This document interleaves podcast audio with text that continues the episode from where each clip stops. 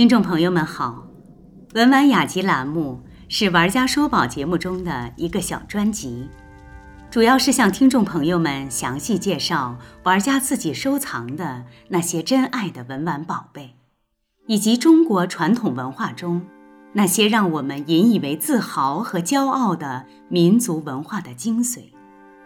那么，今天的文玩雅集，我们的玩家要和听众朋友们聊一聊。什么是金砖？大家好，我是北京收藏家协会高博达。现在我给大家介绍一下金砖。我现在这块砖呢是光绪年，由扬州生产。你看右边有一行字，这行字呢代表着它出厂的年份、年代、工匠的名字、出产地。那我们所说的金砖是什么呢？这块金砖呢，我们现在把这块砖立起来，我们拿一个锤子一敲，磬之声。那证明什么？证明这块砖它的密度很好。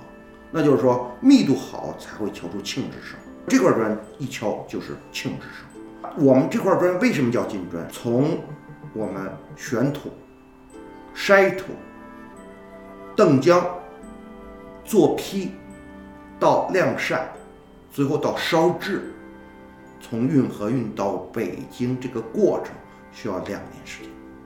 那我们一般说紫砂壶，中国工艺美术大师做的紫砂壶，一个月能做三把至四把。那我们这一块砖需要两年时间，相当珍贵。就是这个时间来说，做这一块砖一点都不能马虎。第一个呢，这个砖是进贡朝廷。铺的运河宫太和殿的砖，所以这个砖当时工钱料钱加上时间合一两金子，所以我们叫金砖。大部分人认为金砖是什么呢？是因为铺太和殿而叫金砖，实际上不是，是因为它的工钱料钱值一两金子。这个金砖一直从明代一直到现在。历代都有，因为这个流失很多。第一个，这个砖它是要铺太和殿的，砖的来源呢就有很多，就是说，比如说我们做多了，它肯定不不是严可严，有富裕的，比如运输码头截流的这种砖，所以留至现在的金砖很少很少，所以这是金砖的一个制作过程。